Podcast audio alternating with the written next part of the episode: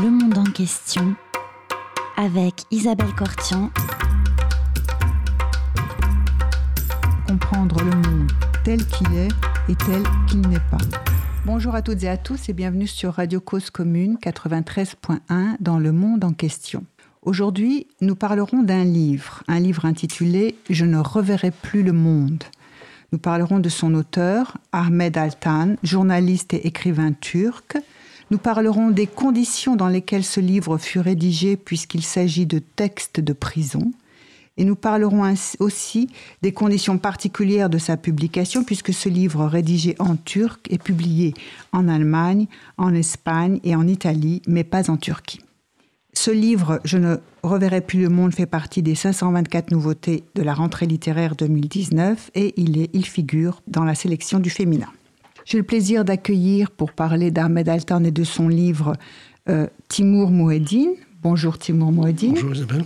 Vous êtes professeur de littérature turque à l'INALCO, vous êtes également traducteur et vous dirigez la collection Lettres turques aux éditions Actes Sud qui publie précisément aujourd'hui le roman d'Ahmed Altan Je ne reverrai plus le monde. J'ai le plaisir également d'accueillir Ahmed Insel. Bonjour Ahmed Insel. Bonjour. Vous êtes économiste, éditeur, journaliste et politologue. À ce titre, vous intervenez fréquemment dans les médias français et turcs pour parler de la situation politique en Turquie.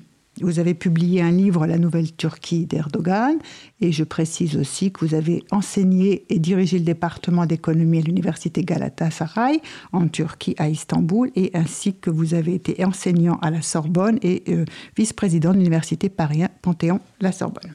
Pierre Aski. J'ai le plaisir d'accueillir également en ligne Pierre Aski. Bonjour Pierre Aski. Bonjour. Vous êtes chroniqueur à l'Observatoire et dans la matinale de France Inter et vous êtes également le président de Reporters sans frontières. Alors, est-ce que euh, vous pouvez commencer tous l'un après l'autre pour me dire pour quelle raison Ahmed Altan est aujourd'hui emprisonné? Que s'est-il passé? Euh, il, y a deux, raisons euh, pour l'emprisonnement de Ahmed Altan avec d'autres personnes. Avec d'autres personnes, bien après, sûr. Après le coup d'État euh, raté de juillet 2016, quelques semaines après, il y a eu des grandes rafles.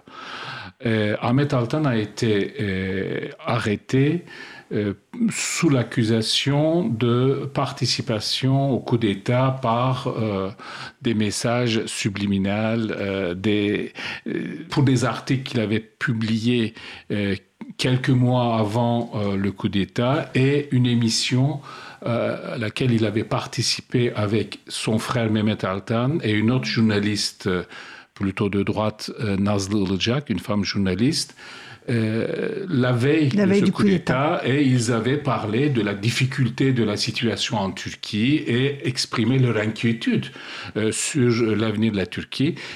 Bon, Nazlı aussi est en prison avec les mêmes chefs d'inculpation que euh, Ahmet Altan et Mehmet Altan, qui a eu les mêmes chefs d'inculpation, aujourd'hui est libéré par la décision de la Cour de cassation. Ça, c'est la face visible de l'accusation la face cachée et la, la, raison véritable de l'accusation, c'est que Tayyip Erdogan a un don le président, euh, euh, le président de la, République, Tayyip Erdogan, a un don, euh, pas, qu'un don, un dentier entier contre Ahmet Altan et et notamment contre Ahmet Altan, qui l'a défié plusieurs fois, notamment... Sur quelle question, oui. Sur la question de la corruption, c'est à partir de décembre 2013, euh, il y a des policiers euh, accusés par la suite d'être en lien avec la communauté Gulen, euh, révèlent et passent à l'action pour arrêter des enfants de quatre ministres et quelques ministres et avec des, des, faits quasiment avérés de corruption, et vont jusqu'à se préparer à saisir, à arrêter le fils de Tayyip Erdogan. Et là, il y a toute une bagarre longue à expliquer qui fait que Tayyip Erdogan arrive à empêcher cette dernière arrestation. Et dans ce moment-là, Ahmet Altan, comme d'autres personnes, accuse évidemment Tayyip Erdogan de, de, de, de s'immisquer dans les affaires de la justice, d'empêcher par volonté politique l'action de la justice et continue à révéler les différents dossiers. Alors les policiers en question euh, font fuiter des dossiers et puis après ça continue pendant des mois. Et Ahmed Altan a une position éthique très intègre, dure, euh, vis-à-vis euh, de, de, de, ce pouvoir de Tayyip Erdogan, a des papiers extrêmement euh, violents, accusants. Oui, précisons pour les auditeurs et les auditrices qu'il a fondé le journal Taraf, enfin il a été rédacteur en chef de Milliyet auparavant, il avait été... en, 2007, en 2007, il a fondé le journal Taraf, mais en 2012, il avait déjà quitté la direction. Lors de cette affaire de corruption, il n'était déjà pas dans, à la tête du journal Taraf, mais il continuait à écrire sur les sites Internet euh, que le gouvernement accuse ces sites Internet d'être des officines euh, de la communauté Gulen. Donc, euh, la vraie raison, si vous voulez, de l'arrestation aujourd'hui de l'incarcération de Tayyip Erdogan, euh, de, Tayyip Erdogan, de Ahmed Altan. Oui, Ahmed Altan, oui, qui est en excellent, prison. Excellent Quel... lapsus que je viens de faire. Euh, la vraie raison de l'incarcération de Ahmed Altan, comme de Nazlı Jack, comme d'autres personnes, Osman Kavala Osman compris, Kavala, euh, également, également. pour d'autres raisons. Pour d'autres raisons. Démirtage. Démirtage. C'est. Pour d'autres raisons. Le président, L'ancien président du président parti- du HDP, du Parti euh, des démocratique des peuples, c'est qu'il y a une dizaine, ou disons une, peut-être une petite vingtaine de cas Mhm. pour lesquels les dossiers juridiques sont directement suivis par le palais présidentiel. Et ce sont des règlements de compte, je dirais, personnels du président de la République contre ces personnes. Là, je terminerai par l'exemple de Demirtas, oui. puisque Demirtas devrait être libéré il y a quelques semaines. Euh, il a purgé une partie de ses peines et vu le- la, la loi d'application des peines, à, partir de, un tiers, de, deux- euh, moitié ou deux tiers peine euh, effectuée de peine effectuée, on peut être libéré. peut bénéficier d'une remise de peine, oui. le, sous condition, sous contrôle. Et le tribunal a ordonné sa libération. Le procureur s'est opposé À sa libération. à sa libération.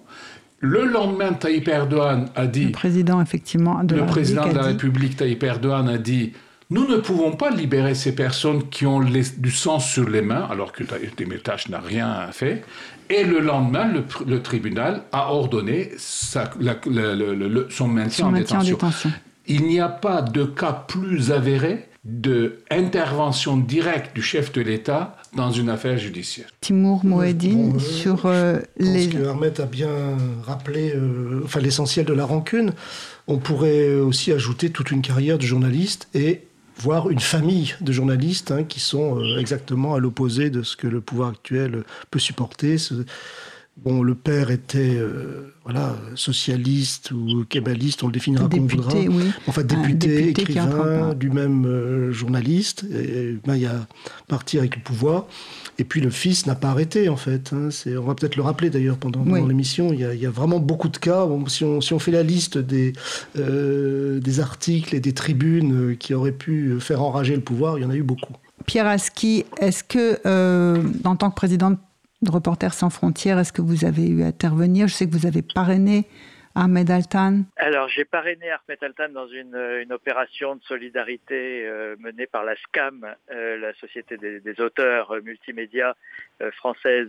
Et on était une vingtaine de journalistes et écrivains français à parrainer Oui. chacun un journaliste ou un écrivain turc pour- poursuivi au lendemain de la, la tentative de coup d'État de, de 2016. Et, et moi, j'ai j'ai choisi en fait Ahmed Altan que euh, dont je connaissais euh, non seulement les, les écrits littéraires publiés en France, mais j'avais vu un, un discours qu'il avait prononcé à, à une conférence de journalistes euh, quelques années auparavant, Oui. qui m'avait énormément frappé parce qu'il avait fait un, un, un éloge d'un journalisme intègre et, et- et exigeant qui m'avait fortement impressionné. Donc euh, euh, j'ai parrainé Ahmed Hassan et je suis allé assister à son procès.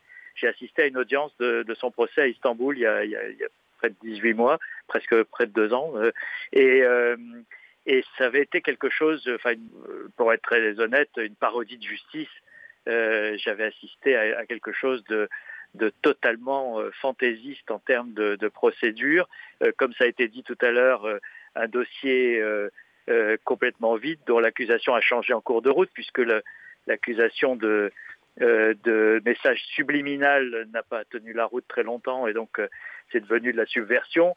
Et, les quatre avocats, euh, à la séance que, que, j'avais suivie, les quatre avocats des, accusés ont été chassés l'un après l'autre de, la, de la salle d'audience par le président qui était sorti de ses gonds parce qu'ils avaient des, des soucis de procédure et, et, le président les avait chassés.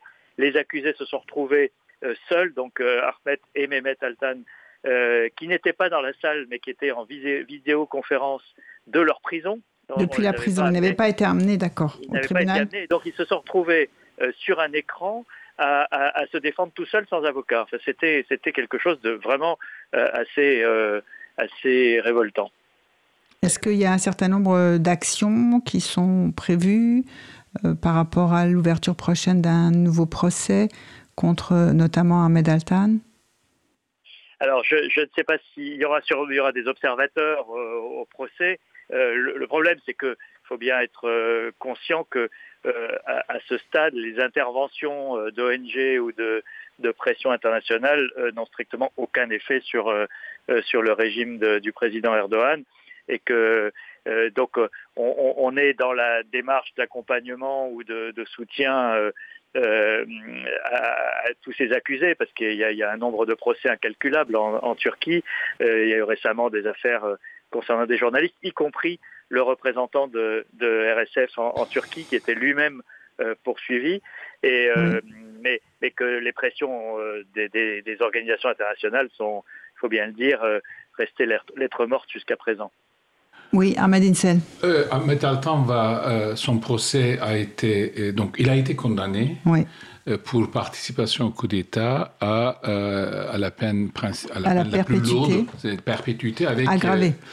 perpétuité aggravée, c'est-à-dire un minimum incompressible, de, et des conditions du coup. D'où le titre effectivement de son livre Je ne reverrai plus le monde. Parce que dans ce cas-là, pendant une dizaine d'années, les conditions d'application de la peine, c'est l'isolement. Par exemple, euh, j'ai appelé euh, il y a quelques jours son frère en disant je voudrais envoyer une lettre à Ahmed Altan. Il me dit non non, il ne reçoit pas de lettre alors que normalement les condamnés ils ont la liberté de sous contrôle de la prison, la liberté de recevoir et d'écrire des lettres. Lui, lui-même, il ne peut pas écrire de lettres actuellement.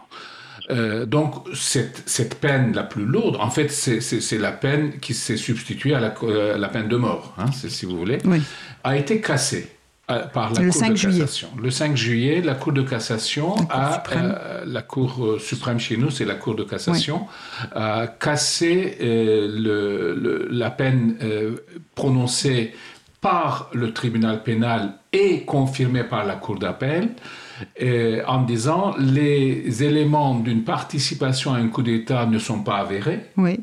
Donc, euh, mais en revanche, euh, on peut soupçonner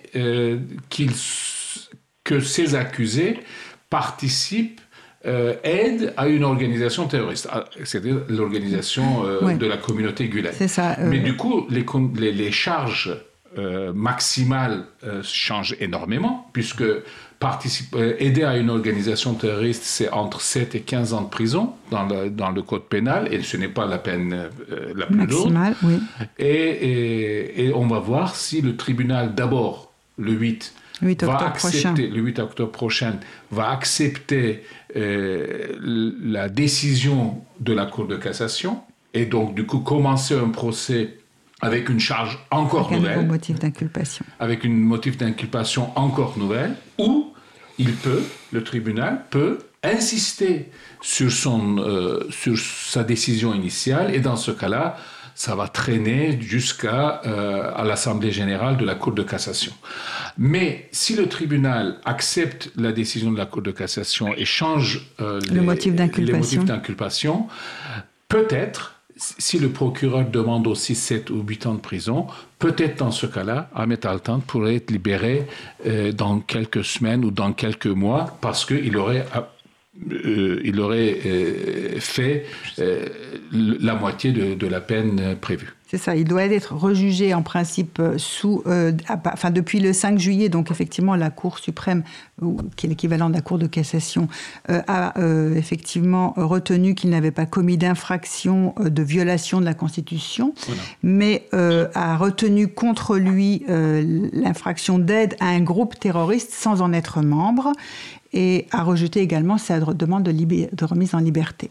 Donc il est toujours en prison, il attend son nouveau procès et effectivement, si effectivement on va vraiment sous quel motif d'inculpation, il sera jugé désormais. Euh, sur euh, la personnalité d'Ahmed Altan et son importance dans la société turque, ce rayonnement de son journal, son implication dans les débats politiques, est-ce que c'était un faiseur d'opinion comment, comment on pourrait un peu expliquer euh, le rôle et la place de euh, Ahmed Altan en tant que journaliste? Alors, bon, faiseur d'opinion, c'est peut-être un, petit peu fort, mais enfin, il a, il a eu une influence très forte justement dans les années de Taraf, enfin 2007-2012 particulièrement, puisqu'il était rédacteur en chef, et que c'est un journal qui était euh, bon, très différent de la presse générale de l'époque. Hein, c'est un journal qui a marqué son temps. Et son titre déjà. Son titre.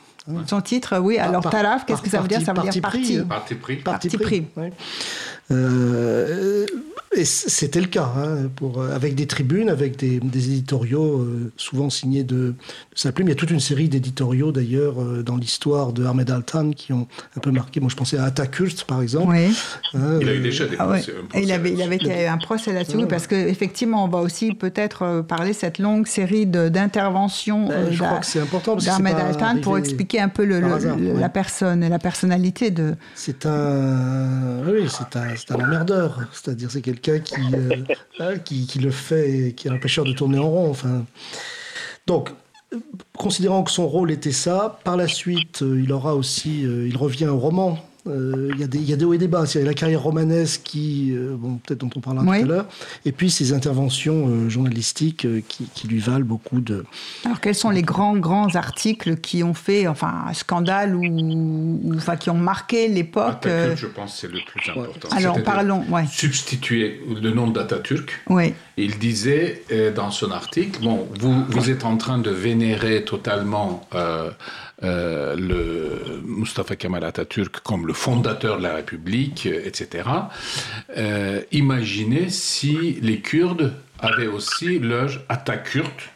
Et, et si à la place d'Atatürk, ils commençaient à vénérer Atatürk et les Turcs, qu'est-ce qu'ils auraient dit? Évidemment. Est-ce qu'ils auraient subi des répressions? Parce qu'il avait critiqué Il a été un des premiers, je crois, à critiquer les violences et, et dénoncer les violences de l'armée dans le sud-est anatolien, et puis celle aussi pas, du PKK. Pas le premier. Pas le premier, parce que là, c'était quelque chose qui était existé avant.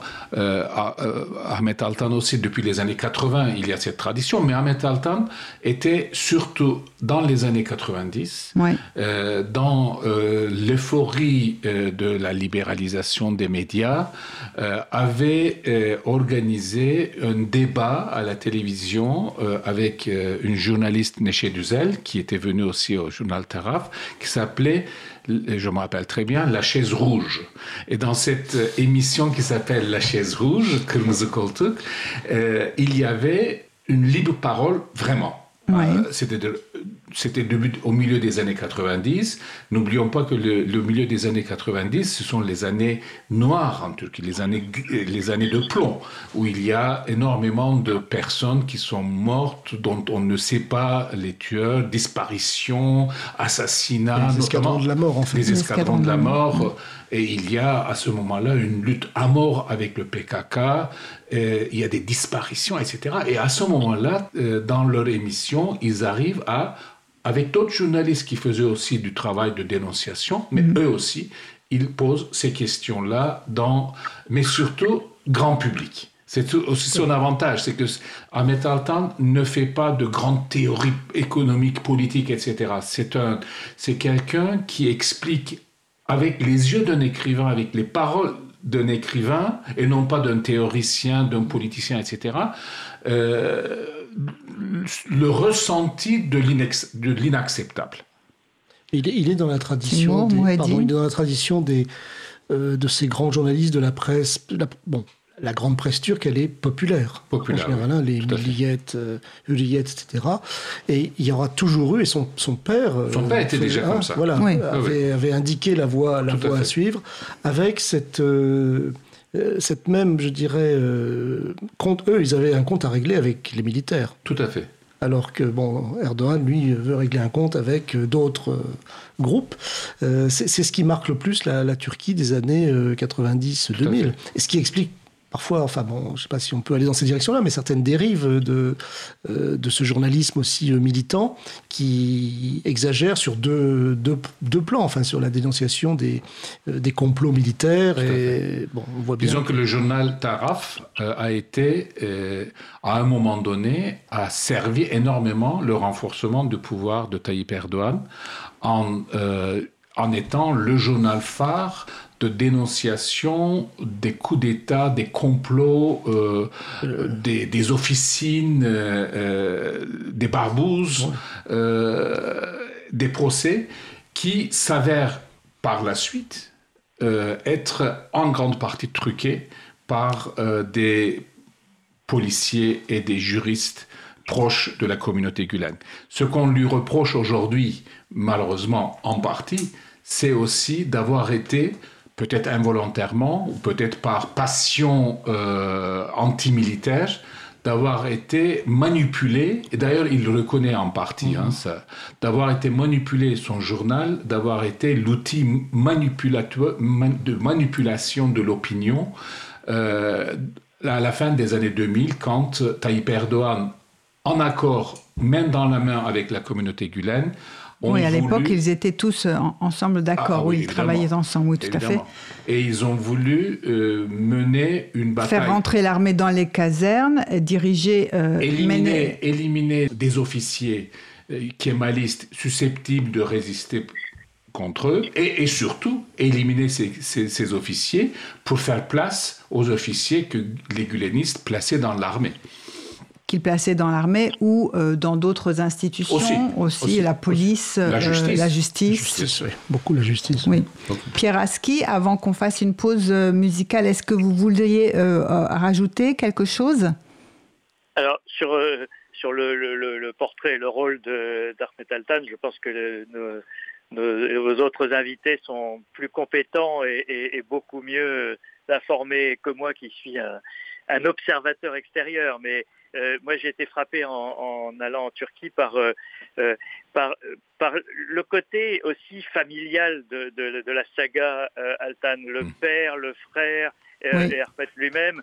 et je pense que ça, ça, dit quelque chose aussi de, de la vie politique turque. Et d'ailleurs, c'est très présent dans son livre, puisque euh, il, commence en racontant son arrestation et il revit une scène qu'il avait vécue enfant. 45, ans plus, 45 ans plus tôt, lorsque son père est arrêté. Lorsque son propre père avait été arrêté. Et il fait aux policiers qui viennent l'arrêter la même blague, euh, la même plaisanterie que son père avait fait, faite aux, militaires. Euh, qui étaient venus l'arrêter. Et donc, je pense qu'il y, y, a quelque chose, ça, ça, dit quelque chose aussi de, de, de, de, ces combats politiques qui, euh, à travers les époques qui peuvent changer, les régimes changent, les, les, le, type de despotisme ou d'autoritarisme peut changer, mais il y a des, à la fois des personnalités, des dynasties aussi qui se forment et qui sont dans cette euh, euh, résistance permanente à une oppression ou à une autre. Oui, tout à fait. Alors la plaisanterie, puisque vous l'avez évoqué, on va peut-être euh, la rappeler. Lorsqu'il y a 45 ans, donc euh, le père de Mohamed Altan se fait arrêter,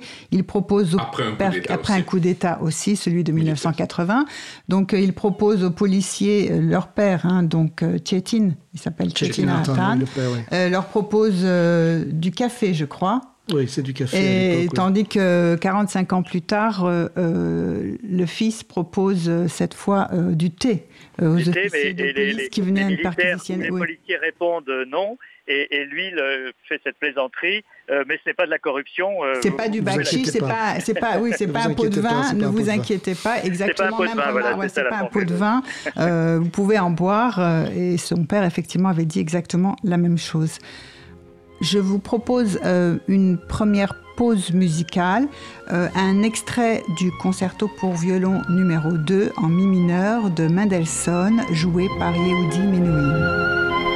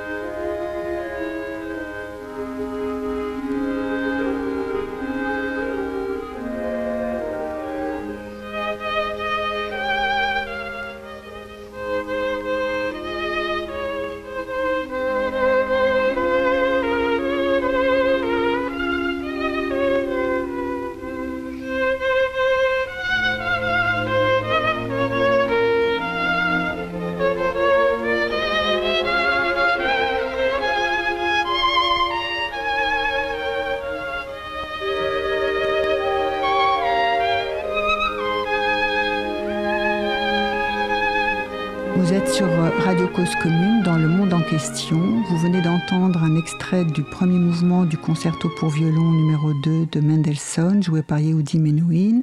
Nous avons choisi ce morceau parce que dans son livre Ahmed Altan, Je ne reverrai plus le monde, euh, lorsqu'il imagine la privation de liberté, que la voiture de police l'emmène en prison, il imagine la privation de liberté et songe à toutes les personnes chères qu'il ne reverra plus et également à ses livres, à sa bibliothèque. Il énumère un certain nombre de choses et parmi les premières choses énumérées après la femme qu'il aime et ses enfants et sa bibliothèque, ses livres, son, son bureau de travail vient Je n'entendrai plus de concerto pour violon.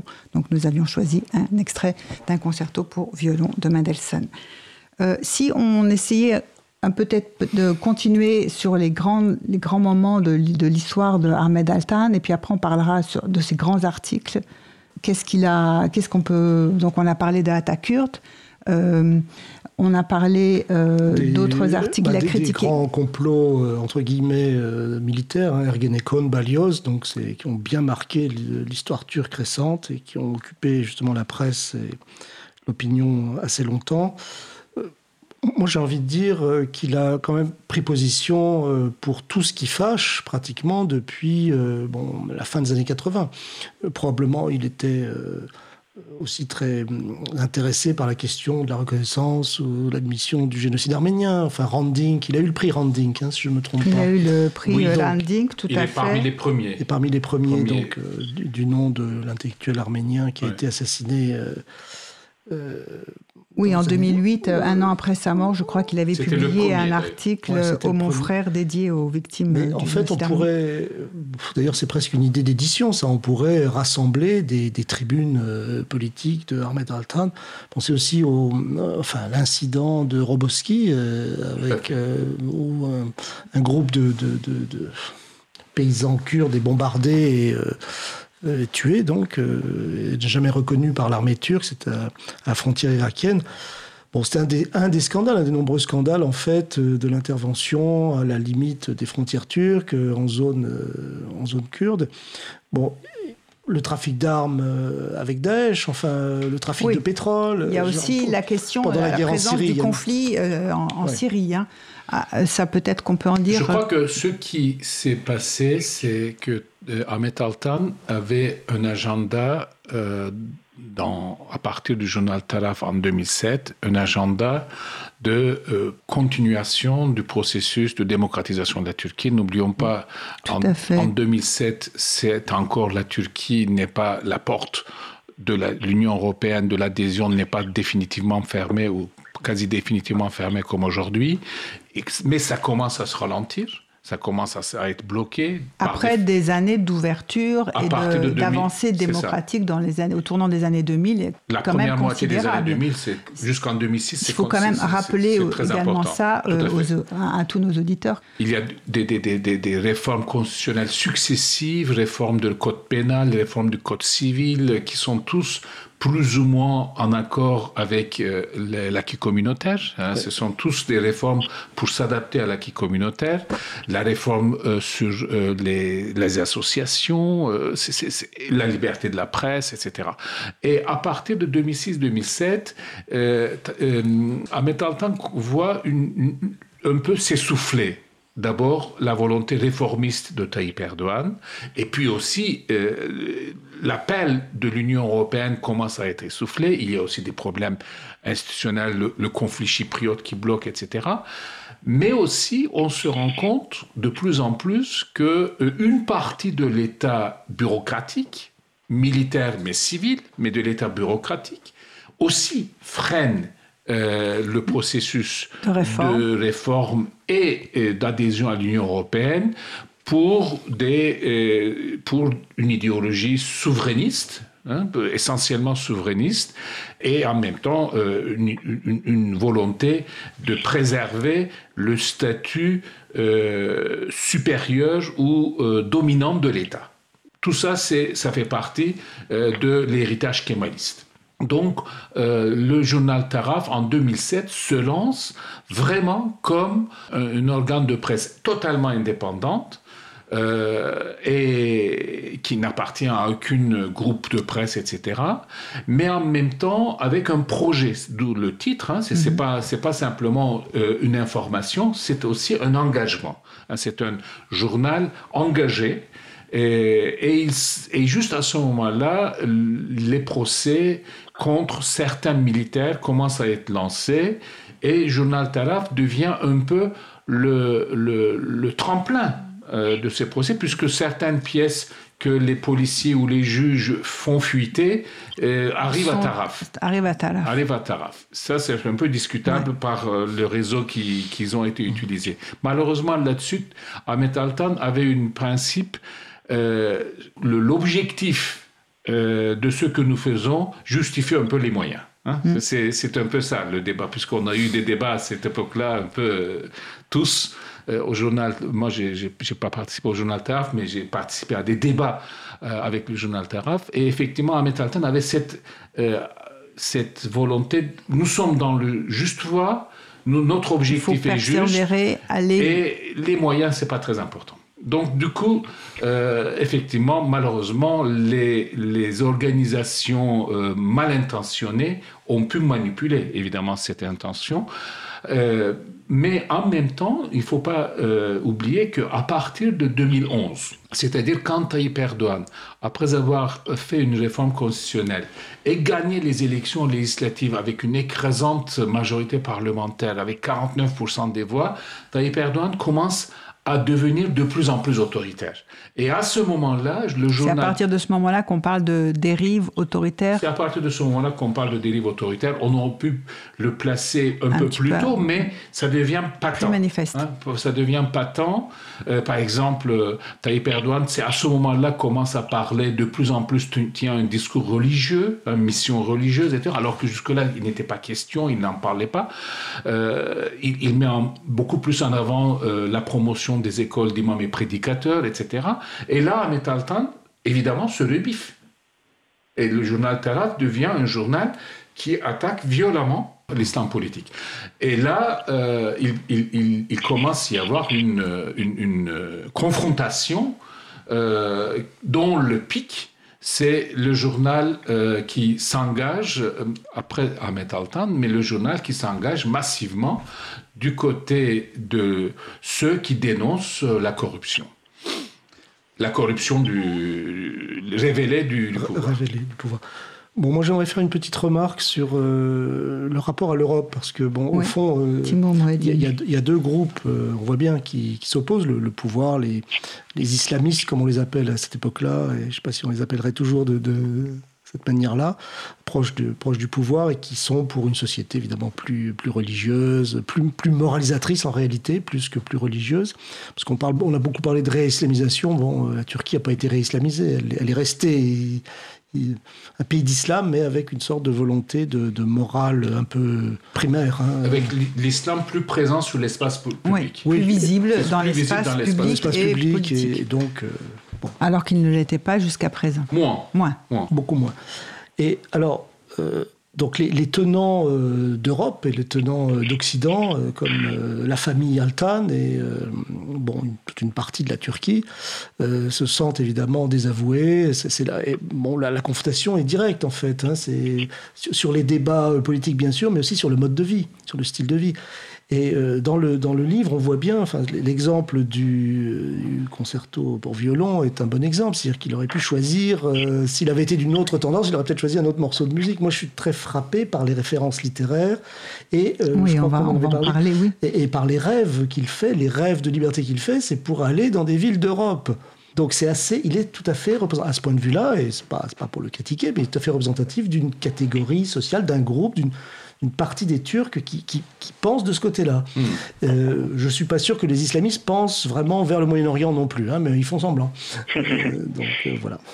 Oui, alors dans la cellule, il raconte qu'il est avec deux co-détenus, donc ils sont à trois dans une cellule et tous les deux sont. Enfin, il y a trois, trois différents types d'âge un jeune, plutôt 30 ans, une autre personne, une cinquantaine d'années, et puis lui, Ahmed Altan, qui maintenant a une, pratiquement 70 ans. Il a que les jeunes musulmans traitent de, vieillard d'ailleurs. De vieillard, tu es vieillard, tu vas bientôt mourir, il faut. Oui, il faut que tu penses à, vraiment à devenir un pratiquant. Et donc, ils sont, enfin, les, ces deux co-détenus sont des religieux, sont des gens qui. Très pratiquants. Très, pratiquants. Probablement accusé d'être du réseau de Fethullah Gulen. Fethullah Gulen, voilà. Bah, c'est un des, en fait, c'est un des aspects, c'est pas le seul, mais un des aspects très intéressants du livre, c'est la manière dont euh, une bonne partie de la société se retrouve en prison, confrontée à celui qu'elle ne voit pratiquement jamais face à face. Ça, c'est très, c'est à la fois très juste et très réussi parce que ça oblige à dialoguer, ça oblige à réfléchir l'un comme l'autre sur les, euh, les valeurs, ces fameuses valeurs qui les opposent, qui peut-être les opposent pas tant que ça, mais en tout cas, là, en prison, zone euh, terrain neutre. On est obligé de, de, de, de cohabiter, euh, ou alors on a des juges qui découvrent tout d'un coup ce que c'est que la prison, qui ont passé toute leur vie à envoyer en prison des gens. Oui, Pierre Esqui, vous vouliez dire quelque chose J'allais dire, oui, je trouve que c'est peut-être l'aspect le plus intéressant en dehors de, sa dimension euh, personnelle et, littéraire. Euh, c'est ces fragments de rencontres avec des pans de, la société turque qu'il croise en prison. Et effectivement, j'allais mentionner les, euh, les, magistrats qu'il rencontre à la, à la faveur d'une visite médicale. Quand il va passer une radio voilà, et, eux. Ils sont dans le bus, menottés. Euh, le psychiatre, vont voir l'unité psychiatrique. Oui. Euh, parce, qu'ils sont en fait très perturbés, parce qu'ils n'acceptent pas l'idée qu'ils se retrouvent en prison. Alors que. Eux qui ont toujours personnalisé, effectivement. ils, disent, ils disent même. Euh, enfin, on a envoyé tellement de gens en prison qu'on ne pensait pas qu'un jour on, irait nous-mêmes. Et si on avait su ce que c'était, on, aurait envoyé moins de monde en prison. Mais ce qui est, ce qui est, c'est frappant parce que euh, autant Arpet Altan, je pense par son justement par son père et sa famille et ses combats incessants, avait dû intégrer l'idée qu'il pouvait se retrouver en prison et il y a euh, fait euh, de nombreux séjours. Et il s'attendait à son arrestation euh, aussi. Les, les, magistrats, eux, ne, ne, sont pas du tout dans ce cas de figure puisqu'ils étaient du côté de, de l'ordre et, de, et de, du bon côté de la société, du bon côté du manche, comme on dit en, en France.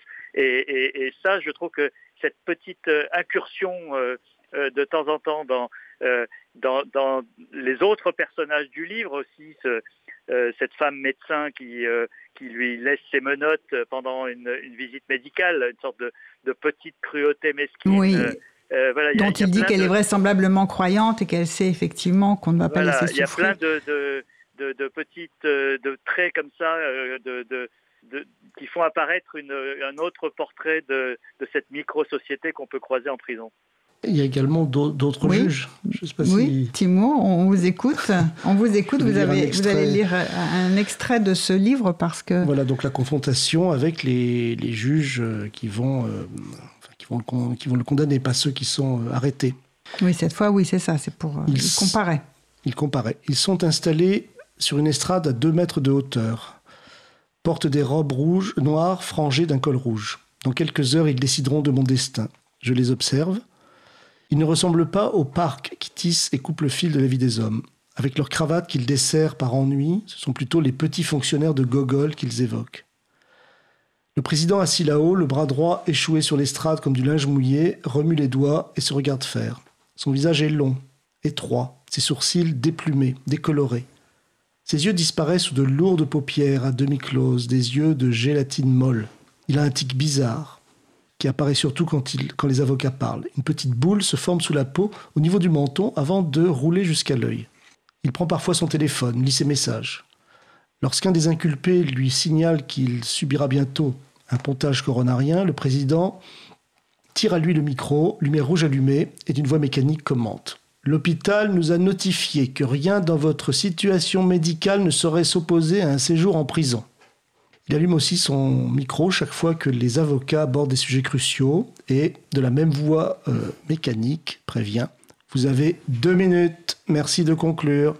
Comme si les plaidoyers des avocats et des prévenus, après avoir buté contre son front, éclataient et se liquéfiaient sur l'estrade en une coulée de mots épars. C'est quand euh, j'ai lu cette, euh, cet extrait, c'est ce passage euh, qui décrit la situation de tribu, des tribunaux actuels. Ça m'a évoqué évidemment d'autres cas qui sont totalement similaires, c'est-à-dire pendant des heures et des heures, les avocats, les accusés se démènent, essayent d'expliquer, de montrer par A plus B le vide des accusations et le tribunal avec le procureur qui est, qui est au même niveau. En Turquie, le procureur et le juge sont assis à, en hauteur au En même hauteur. niveau. Euh, ils ne répondent pas. Silence absolu. À la rigueur, nous avons connu dans les années 80, dans les années 90, des tribunaux euh, exception, des tribunaux d'exception, des tribunaux militaires. Mais au moins, les juges, euh, les procureurs, mais surtout les juges, faisaient semblant de de- d'écouter, de, au moins de la procédure était un peu respecter la respectée, procédure. procédure. Là, rien à faire. C'est vraiment, nous avons décidé, vous êtes là, quoi que vous fassiez, quoi que vous fassiez, nous avons décidé que vous êtes condamné, vous allez être condamné. Et ça, c'est encore plus révoltant parce que dans ce cas-là, on est totalement démuni. Peut-être que dans l'autre cas aussi, on arrive à la même situation, mais au moins, il y a la possibilité de pouvoir dialoguer, de montrer, de faire sentir quelque chose. Là, c'est le mur absolu. Et malheureusement, les juges euh, actuels, euh, dans le cas de Ahmed Altan, je ne sais pas, n'oublions pas que 6 à 7 000 juges ont été licenciés après Oui. le tentative de coup d'État et ils ont De 2016. été de, de 2016 Ils ont été remplacés. et ils ont été remplacés par des juges dont une partie, ce sont des avocats qui ont 5 ans d'ancienneté, certains 28-29 ans, qui ont été des avocats du parti au pouvoir euh, dans des différents cas, et ils sont projetés juges de tribunal pénal à 28-29 ans. Sans, Sans aucune expérience. euh, et donc, du coup, effectivement, ce sont des juges dont euh, les décisions ne sont pas euh, personnelles. Oui. Oui, probablement recrutés dans ce but, de toute façon. Dans ce but, de toute façon. Euh, en dehors de l'inexpérience, ils ont probablement des instructions. Enfin, c'est-à-dire que tout ça est très, euh, très morne, euh, sans aucun relief, mais c'est calculé. C'est totalement calculé. C'est totalement calculé. Et il y a deux endroits dans le système judiciaire turc actuellement. Il y a tout le système judiciaire turc prend l'eau, mais il y a deux secteurs du système judiciaire turc qui devient très, qui, est très très grave, c'est évidemment les tribunaux, les tribunaux pénals. Euh, c'est, en Turquie, il n'y a pas le, la cour d'assises, mm. c'est le tribunal pénal. Et ce que, ce que nous appelons, ce qu'ils appellent les, le juge de liberté. Contrairement à ce qu'est son nom, le juge de liberté, c'est le juge qui décide du maintien en prison. Hein, c'est quand le, tribunal décide d'envoyer la personne en prison, c'est le juge de liberté qui décide. Il est seul, c'est un seul juge. Ils, sont, à peu près 40 en Turquie, je crois, à peu près 40, et, et ils sont les mains du pouvoir, c'est-à-dire que c'est euh, un peu, je ne sais pas qui, le ministre de la Justice, euh, le président de la République, peu importe, mais ce réseau de pouvoir décide qui va être libéré et qui ne va pas être libéré, sur des cas significatifs, évidemment. Et alors on voit comment, euh, effectivement, Ahmed Altan, il transforme tout cela dans un, dans un texte qui est quand même un texte littéraire et euh, comment, effectivement, cette situation, avec ironie, avec un certain humour, mais en même temps, il dépeint cette sorte d'absurde ou d'arbitraire qui s'abat sur lui et sur euh, beaucoup d'autres personnes, puisque les actes d'accusation eux-mêmes changent. Enfin, là, au début, c'est le fameux message subliminal qui disparaît quand il dit Mais je ne comprends pas, on m'a amené pour à cause d'un message subliminal que j'aurais euh, effectivement euh, prononcé à la télévision. Et on lui dit Ah, mais ça, le procureur qui employait ce mot ne connaissait pas le sens. Et on lui met effectivement une participation à. Ensuite, il, il, répète très bien J'étais un putschiste religieux et maintenant je deviens un marxiste un terroriste marxiste, mais c'est pas tout à fait compatible. Comment je peux être à la fois l'un et l'autre ou passer de l'un à l'autre En, turc, ça fait pas beaucoup de différence finalement. Bah, je ne sais pas, sur, euh, sur la traduction, peut-être quelques mots quand même. Euh, Timur Mouedine, c'est une très belle traduction que nous avons de Julien Lapère de Cabane. Oui, qui, qui, restitue très bien justement toute, toute l'ironie euh, de l'univers carcéral, contenu du texte, hein, parce que bon, on voit bien, il est quand même confronté à une réalité très dure. Euh, il, peut-être préparé dans la tête, mais il s'attendait pas à être arrêté comme ça et pour euh, une période, enfin pour une, euh, une, peine, disons, à perpétuité. Donc il est obligé de composer avec ça. Il fait quand même, enfin, il donne l'exemple d'une résilience assez exemplaire personnellement, je, moi, j'aurais pas attendu ça de lui. Je suis très très surpris de la qualité aussi de ce texte, de cette capacité de résistance. Qui, beaucoup d'autres auteurs se seraient beaucoup plus plaints. Enfin, aurait. Mais son co-accusé Jack, malheureusement, elle a craqué. Elle a fait des lettres. Euh, elle craque. Oui, pour. Euh. Euh, non, pas d'excuses. Pas d'excuses. elle continue à défier totalement le pouvoir. Et d'ailleurs, ce texte, c'est une manière de défier encore plus le pouvoir en disant Vous le croyez en prison, mais je ne le suis pas. Oui, c'est ça, je passe les murailles. il le dit, son livre se termine comme ça. C'est effectivement. Et, comment et le, premier chapitre introductif aussi, c'est comment je, finalement, on, voulait m'attraper au collet, mais finalement, moi, je rebondis, je saisis. Il, fait, il est libre. Et alors, il cite effectivement euh, Épictète, il cite euh, Sénèque, il cite et il, dit tout ce à quoi toutes les lectures et tout à l'éducation à laquelle il est redevable aussi parce que si je n'avais pas vu mon père sourire quand les policiers l'emmenaient en prison il y a 45 ans, peut-être que je n'aurais pas été aussi fort que ça si je n'avais pas lu Boès qui avait écrit son plus beau texte, euh, euh, finalement, texte d'un condamné à mort lorsqu'il était emprisonné. Donc il, il, fait, il mobilise dans un espace où il est dans le dénuement total, puisqu'il n'a aucun livre. On pourra en parler d'ailleurs, hein, le moment auquel euh, il va avoir un premier livre, mais il est sans livre. Il mobilise tout ce que, tous ses souvenirs et parmi ceux-là, on voit qu'il y a effectivement une culture éblouissante. Tout à fait.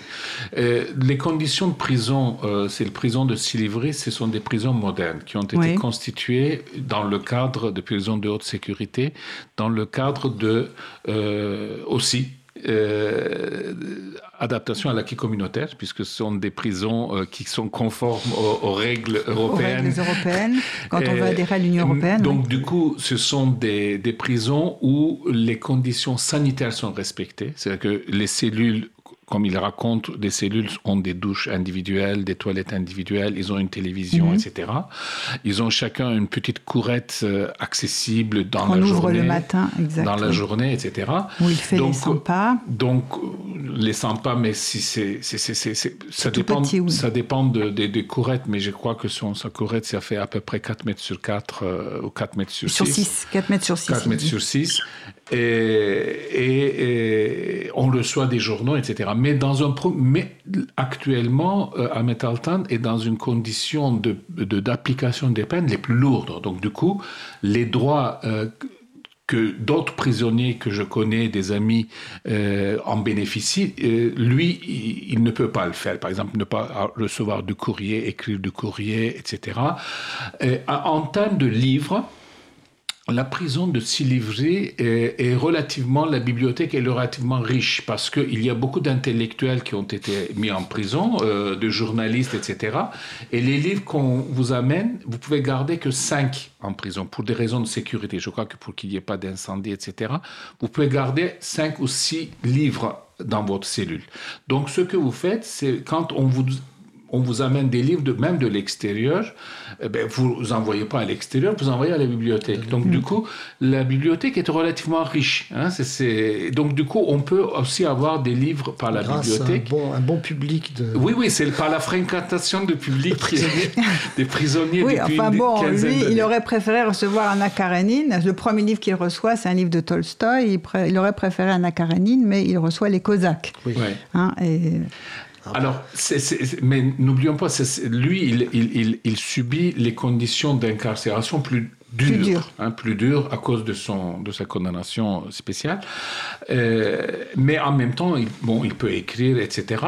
Euh, dans euh, le, dans la vie de cette cellule, j'imagine, avec les deux prisonniers qui sont des gens très pieux, euh, qui font cinq fois la prière. Il y en a un qui lit le Coran, etc. Ahmed Altan, qui n'est pas croyant hein, du tout, d'ailleurs, il l'a toujours dit, il ne se cache pas. Évidemment, euh, dans cet espace très confiné, c'est pas très facile. Pour les autres aussi, c'est pas très facile parce qu'il explique qu'il arrive à trouver dans la télévision une petite, une petite euh, chaîne de télévision. Un programme de variété qui l'intéresse avec, des filles un peu en jupe. En jupe, qui chantent, qui dansent, etc. Alors que pour les autres, c'est évidemment, c'est mécréant. Et donc voilà. Oui, mais ils s'arrangent. Ils, ils, apprennent à vivre ensemble, la scène, à cohabiter. Oui. Ça me fait penser, euh, si je peux. Euh, mais je vous en prie. Euh, ça me fait penser à cette plaisanterie qu'on m'a racontée en Turquie. C'est un prisonnier qui demande un, livre et on lui répond euh, Nous n'avons pas le livre, mais nous avons l'auteur. Euh, oui, exactement. Il n'avait pas encore donné le livre à la bibliothèque. voilà. il y a une scène aussi qui m'a beaucoup touché. C'est dans le livre dans le livre Je ne reverrai plus le monde. Vraiment, qui m'a beaucoup touché, c'est quand euh, l'un de ses prisonniers, euh, sa fille, sa fille se fait arrêter, fille se fait arrêter, Myriam. Ils appellent Myriam euh, parce que c'est Marie, mais elle ressemble à Marie, Marie lors des visites hebdomadaires aux familles de la prison.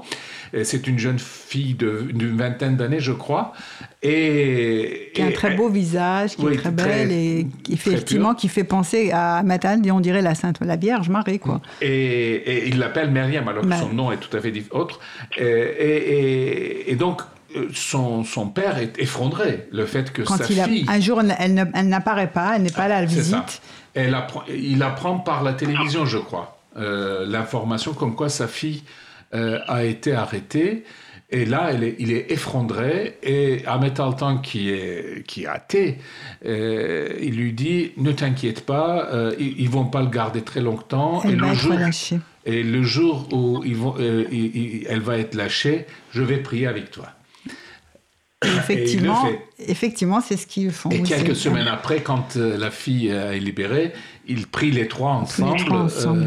et ça, c'est un c'est un moment qui m'a paru très humain enfin, c'est même humaniste en fait, d'une manière qu'on n'aurait pas attendu justement d'un penseur ou d'un écrivain, disons. De l'épenseur voilà. C'est un passage très émouvant. Il y a des, des, scènes très émouvantes, beaucoup de choses ironiques, mais des moments très, très émouvants. Je vous propose une pause musicale et cette fois nous allons écouter un morceau de rap. Je ne peux pas me taire sous Amam. Günler koşuşturmakla geçip giderken neden var olduğunu unuttun. Neden olduğun sorunlarınsa farkında değilsin. Gülmek, eğlenmek istiyorsun. Hayat zaten çok zor. O yüzden müzik seni eğlendirsin. Gerçeklikten uzaklaştırsın istiyorsun. Ama biz müziğin bir şeyler değiştirebileceğine inanıyoruz. Bizimle gel. Başlayalım mı? Başlayalım mı? Başlayalım mı?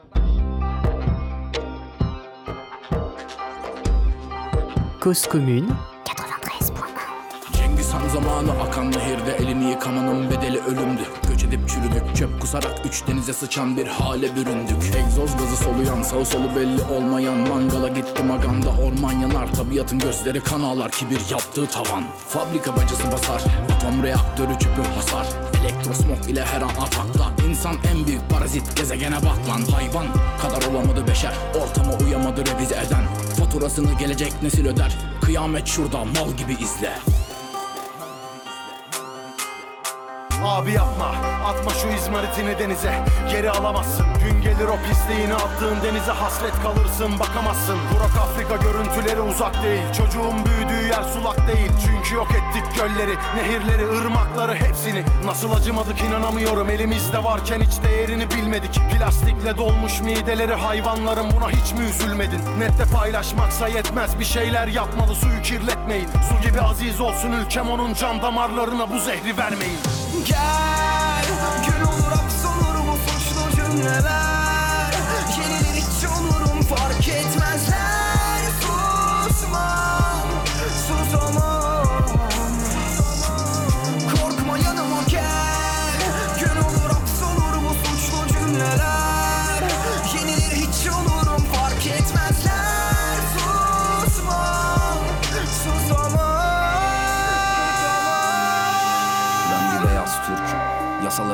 Anglo-Sakson ama kafam Orta Doğulu Apolitik büyüdüm hiç oy vermedim. Kafamı tatile gezmeye borca yordum. Adalet öldü.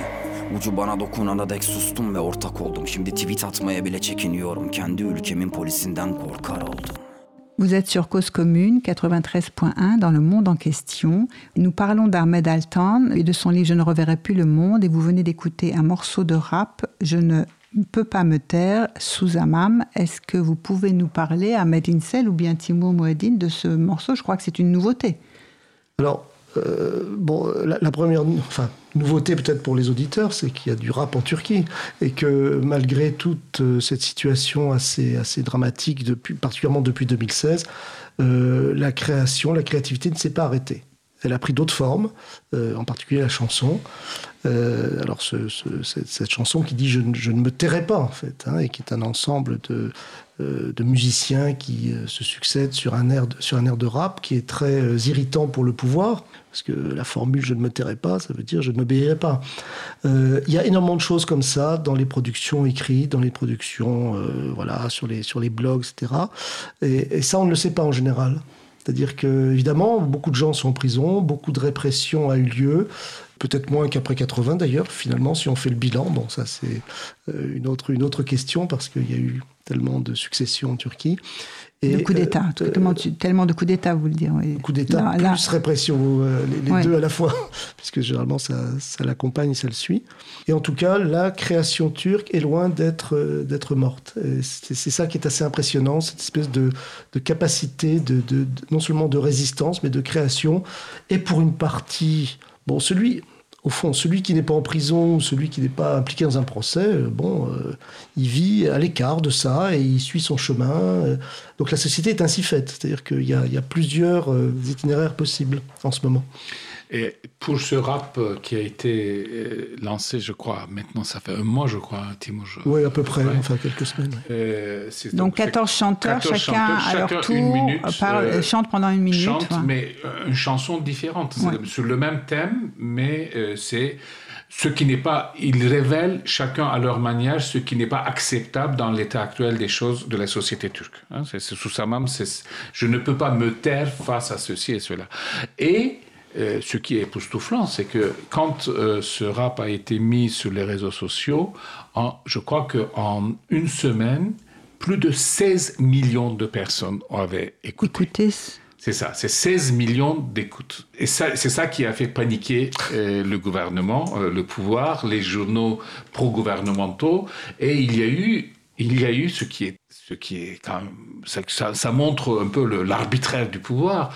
Il y a eu un procureur, évidemment, qui a ouvert une enquête contre un de ces rappeurs.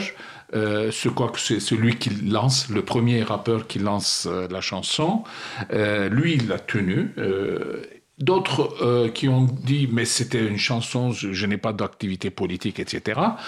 Euh, c'est toute la variété de la société turque. C'est qu'il y en a, il y a qui résistent vraiment en se mm. battant, il y en a qui euh, se mar qui marmonnent, mais quand il y a un peu de force se recule, se met de côté. pas, pas d'ennui avec la police. Pas, pas d'ennui avec la police, mais en même temps continue euh, à refuser euh, ce qui est imposé, ce qui explique pourquoi d'un coup aux élections municipales d'Istanbul, justement, euh, subitement, euh, le pouvoir a, eu en face de lui un raz-de-marée de votes contre, qui a perdu la municipalité. Oui. Une première fois, puis élection annulée, et la seconde fois, il remporte massivement, les élections.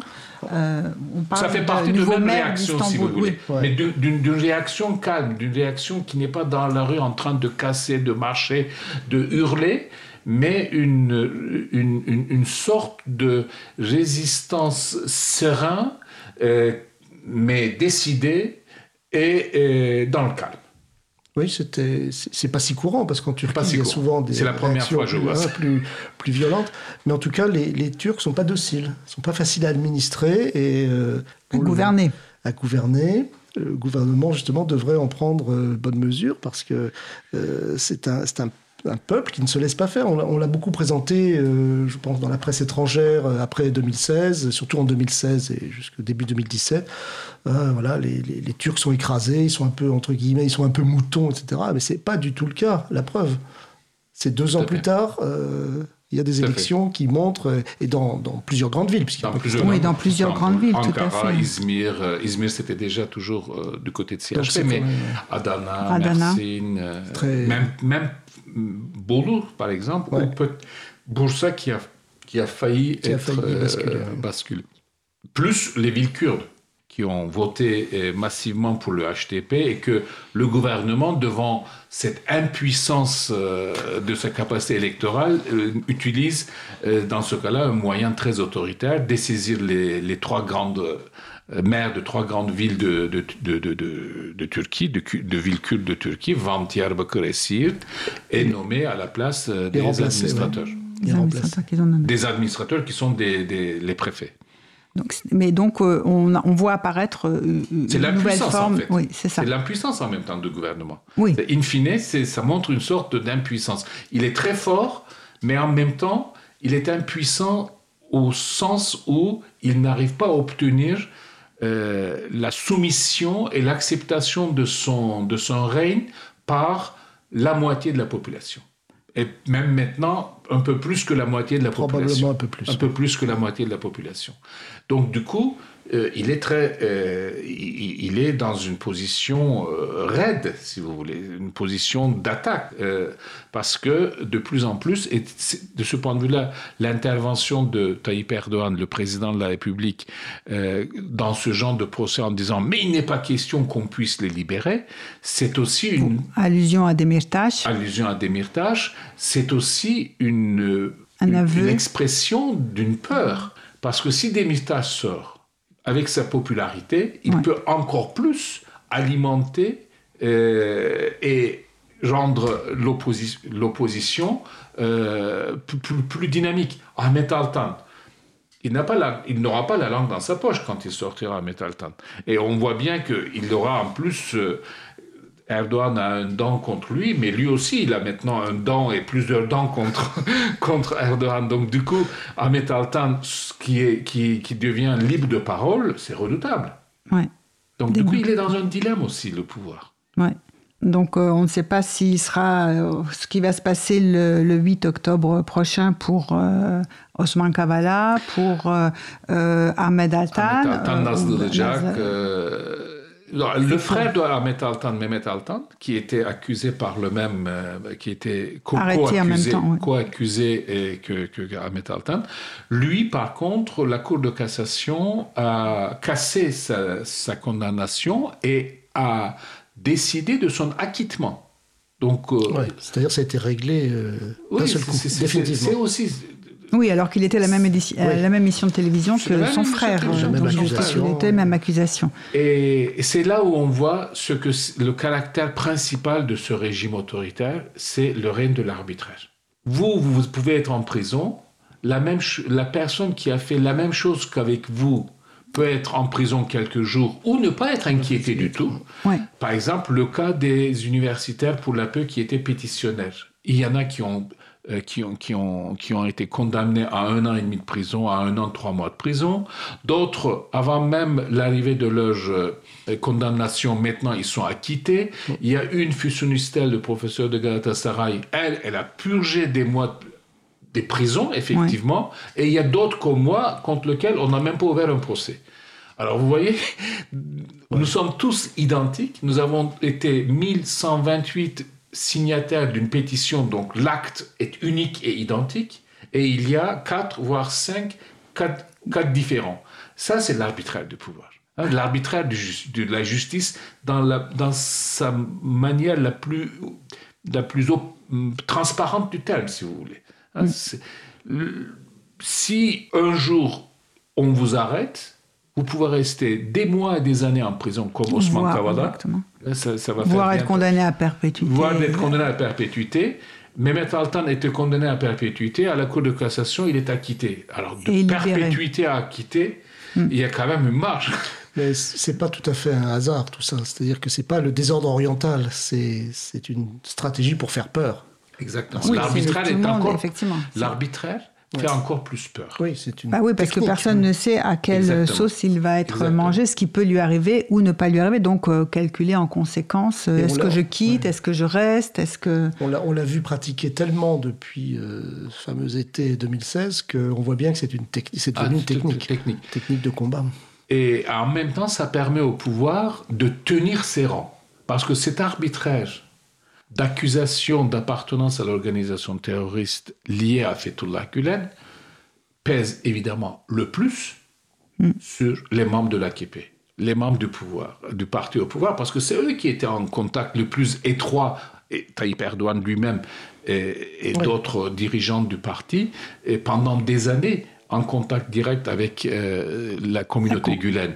Donc du coup, pour Tayyip Erdogan, maintenir la pression permanente comme une épée de Damoclès sur la société turque lui permet aussi d'avoir une pression sur son parti qui, dans l'intérieur, nous connaissons. Maintenant, il y a des dissensions. Bah il y a oui, des parce que son parti, il y a un certain nombre de grandes figures qu'il avait plus ou moins mis sur la Oui, touche en étaient déjà sur la 2018, touche, hein, qu'il avait lui-même mis sur la touche avec des nouvelles adhésions au parti de beaucoup plus jeunes qui, eux, n'ont pas connu le coup d'État de 80, par exemple. Non. Hein. Euh, mais donc un certain nombre de figures euh, se sont éloignées ou ont Ils décidé vont créer probablement des de créer partis, un, un ou plusieurs autres euh, partis dissidents. Plusieurs, ouais. Euh, Et Mais pour Tayyip Erdogan, c'est un, c'est un, c'est une menace. Cette accusation potentielle euh, d'être en relation avec une organisation terroriste sans en être membre, c'est-à-dire Ouais. la nouvelle accusation. la nouvelle accusation euh, qui pèse aujourd'hui, c'est ça, Ahmed Altan. sur Ahmed Altan. euh, sur, la, sur la Metal Tan, on peut le tourner à des milliers et des milliers de membres euh, de, de la De son propre de son parti. propre Parce qu'ils auront fréquenté quelqu'un qui, ou ils auront ouvert un compte dans une banque. euh, où ils ont participé, ils ont participé À à, un des colloque, actions, à des une- colloques. à un colloque, euh, manifestation. rien, rien de plus facile en fait. ah, absolument. ça. Et de l'autre côté, euh, donc, euh, une société qui résiste, qui, euh, lors des élections, montre effectivement qu'elle vote. Une société, des, des artistes, des créateurs. Probablement, je ne sais pas si on faisait des sondages. honnêtes parmi des chefs d'entreprise, on trouverait aussi pas mal de résistance parce que la situation économique ne donne pas tellement envie de faire confiance oui, ça aussi, ça a un gros. Alors, la situation économique n'est plus les, années fastes des années 2000. Euh, depuis deux ou trois ans, c'est disons depuis 2015-2016, euh, l'économie turque euh, connaît un ralentissement considérable. Il y a eu une dépréciation très forte euh, de la monnaie turque. Le taux d'inflation a, à un moment donné dépassé les 20%. Maintenant, ça arrive un peu se calmer autour de 15%, mais c'est parce qu'il n'y a plus de demande et parce que la croissance s'arrête. Et je crois que ce qui se joue aujourd'hui, c'est que l'économie turque, les fondamentaux de l'économie turque ne sont pas si mauvaises que ça, ce qui permet d'ailleurs de résister encore à ce choc. Mais c'est la, l'instabilité, l'arbitraire, l'arbitraire, l'instabilité, le sentiment d'insécurité, on ne sait pas. La justice, c'est pas simplement une justice pénale, hmm. c'est aussi la justice sur les affaires commerciales, qui est aussi pèse là-dessus. Personne n'a confiance. Je connais énormément de gens qui, quand ils vendent leur maison, par exemple, ils ne mettent pas l'argent à la banque, mais dans une, euh, dans une caisse, dans... Euh, comment on appelle dans, Boîte à chaussures? Non, non, non. Coffre-fort. Dans le coffre-fort. Euh, je leur posais la question, mais pourquoi vous mettez des, des, milliers de dollars dans le coffre? Ils disent, mais on ne sait pas, peut-être qu'ils vont saisir les, les, comptes, les comptes en dollars. C'est indétermination, cette absence de sécurité, de prévisibilité, a évidemment une, conséquence relativement importante sur retard des investissements, report des investissements, euh, sortie des capitaux, euh, non-arrivée des investissements étrangers. Euh, les gens n'achètent pas des maisons parce qu'ils ont peur de, de l'avenir, etc., etc. Donc du coup, aujourd'hui, l'économie turque vit un choc qui n'est pas un choc endogène à l'économie, mais surtout un choc exogène à, l'économie, c'est-à-dire un choc externe politique. Et c'est euh, la mainmise par le, tribut autour de Tayyip Erdogan, du président et son gendre, euh, la mainmise sur les décisions politiques, économiques euh, de l'État turc, qui, qui en est le grand responsable. S'il y a quelqu'un qui est le plus impopulaire dans le parti de Tayyip Erdogan aujourd'hui, c'est son gendre. C'est son gendre, oui, qu'il a voulu mettre à la banque, à la tête de la banque. Euh. Euh, là, il a, le gendre, ce qui ne se fait jamais dans un régime démocratique, le gendre, il est à la fois le directeur, de, il a la responsabilité du, trésor et le, la responsabilité des finances. Normalement, dans une économie démocratique, le trésor et les finances, on sépare. Donc, il chapeaute euh, il chapeaute euh, la totalité de la politique économique du gouvernement. Il a un réseau euh, de, journaux pro-gouvernementaux qu'il arrive à, utiliser comme, comme tireur d'élite pour viser des personnes ou, des groupes. et même dans le parti, les sondages un peu non publiés nous montrent, même dans le parti, s'il y a une personne qui irrite le plus les sympathisants euh, du parti au pouvoir, c'est son gendre. Alors 2023, c'était l'objectif euh, euh centième anniversaire, anniversaire de la, fondation de la République euh, de Turquie.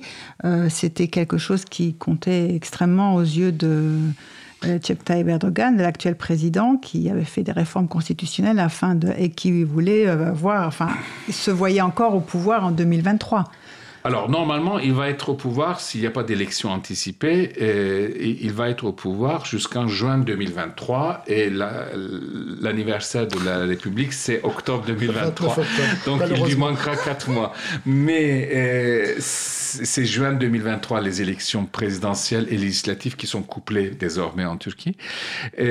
alors, 2023, quand il a lancé cette idée de 2023, c'était en 2011. Et à l'époque, l'économie turque se portait bien, il avait une croissance forte et il avait comme objectif 25 000 dollars de revenus par tête d'habitant.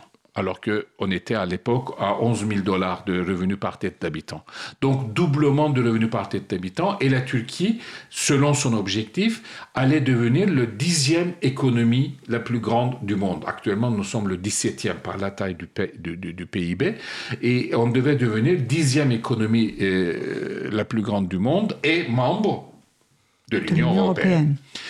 Aujourd'hui, il nous reste à peu près 4 ans pour euh, arriver à 2023 et le PIB par tête d'habitant, au lieu d'avancer, au lieu d'augmenter, a reculé. Nous sommes retombés à 9 000 dollars actuellement. Donc, économiquement, nous sommes très très loin de cet objectif. évidemment, nous ne sommes pas dans le, le 17e place de, la Turquie dans euh, l'économie mondiale. Dans mondiale euh, est maintenu plus ou moins, mais ça, risque de, reculer. L'Union européenne est maintenant très très loin et Tayyip Erdogan a un peu changé de fusil d'épaule et maintenant, euh, à la fois, il euh, réclame toujours son alliance euh, européenne occidentale atlantiste, mais en même temps commence à fréquenter les, Russes, les Chinois, etc. mais là aussi, c'est l'arbitraire. C'est-à-dire qu'aujourd'hui, il vous dira la Turquie est membre de l'OTAN, il n'est pas question de s'éloigner. Le lendemain, en visite euh, en Russie ou en discussion avec euh, le président Poutine, il, peut parfaitement dire la Turquie a besoin de regarder ailleurs. Nous ne savons pas ce qu'il pense vraiment.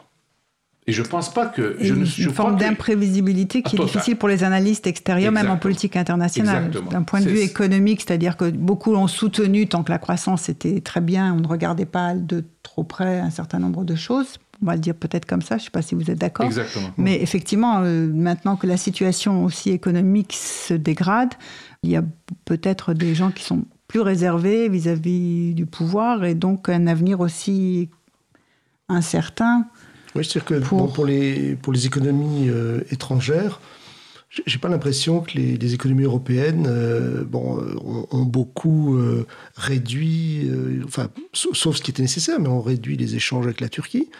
Ça s'est maintenu, tant bien que mal, discrètement, en évitant de faire des histoires parce que euh, voilà, c'était un partenaire euh, déjà ancien. Que il y a combien, enfin, tu le sais sans doute, combien d'entreprises euh, européennes en Turquie, c'est ah, un nombre incroyable, allemandes et françaises, hollandais.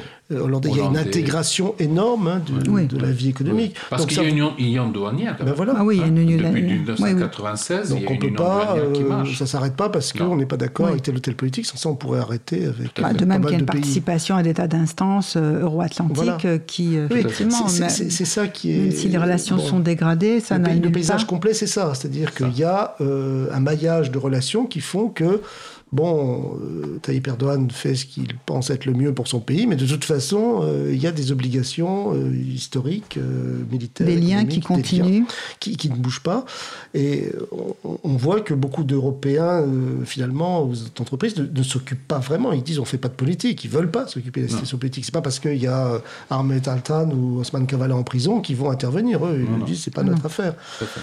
Alors, il y a le ventre mou de, l'affaire dans la politique extérieure, c'est effectivement la Syrie. Là, euh, la politique euh, syrienne de la Turquie est extrêmement euh, imprévisible. Il a une obsession, c'est mater les Kurdes au nord de la Syrie, empêcher à, ce qu'une une entité politique autonome, n'importe apparaisse à l'image de l'Irak du Nord, euh, Kurdistan, euh, irakien, euh, et totalement cette obsession sécuritaire qui domine. Et là-dessus, Tayyip Erdogan arrive à mobiliser, au-delà de ses, de ses supporters, des, des militaires, des bureaucrates, même des kémalistes, nationalistes, qui sont obsédés par euh, le, la question, le danger de la question kurde. Là, là c'est une mobilisation, c'est une carte qu'il essaie d'utiliser. Et d'ailleurs, son engagement dans la question syrienne aujourd'hui, c'est une manière, je crois que c'est le seul carte qui lui reste face à l'effritement de son pouvoir, pour pouvoir, in fine, obtenir le rassemblement autour de lui. Autour de lui. La question syrienne est devenue la dernière carte, parce que l'Union européenne ne marche pas, etc. La dernière carte autour duquel, au-delà de, euh, des, fervents partisans de Tayyip Erdogan, euh, il y a un euh, soutien à sa politique et il essaie de forcer cette carte. C'est pourquoi il veut toutes les semaines, il dit on va intervenir, alors qu'il ne fait pas on va intervenir à, l'est de l'Euphrate, etc., etc. C'est une manière de garder euh, cette euh, consolidation, cet rassemblement. Oui, de, jouer, enfin, de faire jouer la Turquie aussi le rôle de puissance régionale Tout à et de montrer qu'elle est toujours présente sur le terrain avec d'une part la Russie, oui, et pas uniquement en politique extérieure, parce que à propos des Syriens, euh, la présence des Syriens, bon, il encourage aussi euh, l'idée du retour. Beaucoup de citoyens turcs sont plutôt dans cette logique-là. Ils en, en fait, ils en ont marre des Syriens. Il y en a trop. Ils leur prennent trop d'espace et trop de travail, je suppose. Hein. C'est autour de ça que ça tourne. Donc l'idée que euh, on va se, bon, le retour d'une bonne partie des Syriens est, prévu. L'intervention est constamment annoncée, elle n'a pas lieu. Donc effectivement, le, le, le tropisme syrien, c'est ce qui plus vis-à-vis de l'Europe, euh, l'accord avec euh, les Européens disant que nous empêchons effectivement les immigrés. Et il lâche de, temps en temps euh, les portes pour pouvoir montrer que, que effectivement son rôle. Et sur les Syriens, par rapport à ce que vient de dire Timur Mouhidine, effectivement c'est très important. Jusqu'à l'année dernière à peu près, l'électorat de AKP, et ça c'était une, une bonne chose, l'électorat d'AKP avait accueilli massivement les Syriens, les, les immigrés sans, euh, sans se plaindre, si vous voulez. Depuis un an, un an et demi, en revanche, il y a un retournement de situation et Tayyip Erdogan et les experts d'AKP analysent aussi les pertes des élections municipales et une partie de leur électorat, selon eux, aurait quitté euh, leur parti pour leur inimité montante vis-à-vis de la question des immigrés syriens. Et donc, du coup, AKP est maintenant mis en place un discours du retour. C'est un peu par rapport aussi au changement de l'opinion, euh, de l'accueil. Euh, donc vis-à-vis des réfugiés syriens. Disons que ce pas des bonnes raisons euh, humaines. Notre émission touche à sa fin, mais nous aurons l'occasion de reparler de la situation en Turquie prochainement. Je vous remercie Ahmed Insel, je vous remercie Timur Mouedine et Pierre Aski. Merci en régie à Quentin et nous nous retrouverons très prochainement pour une nouvelle émission. Au revoir. Au revoir. Le monde en question avec Isabelle Cortian. Comprendre le monde tel qu'il est et tel qu'il n'est pas.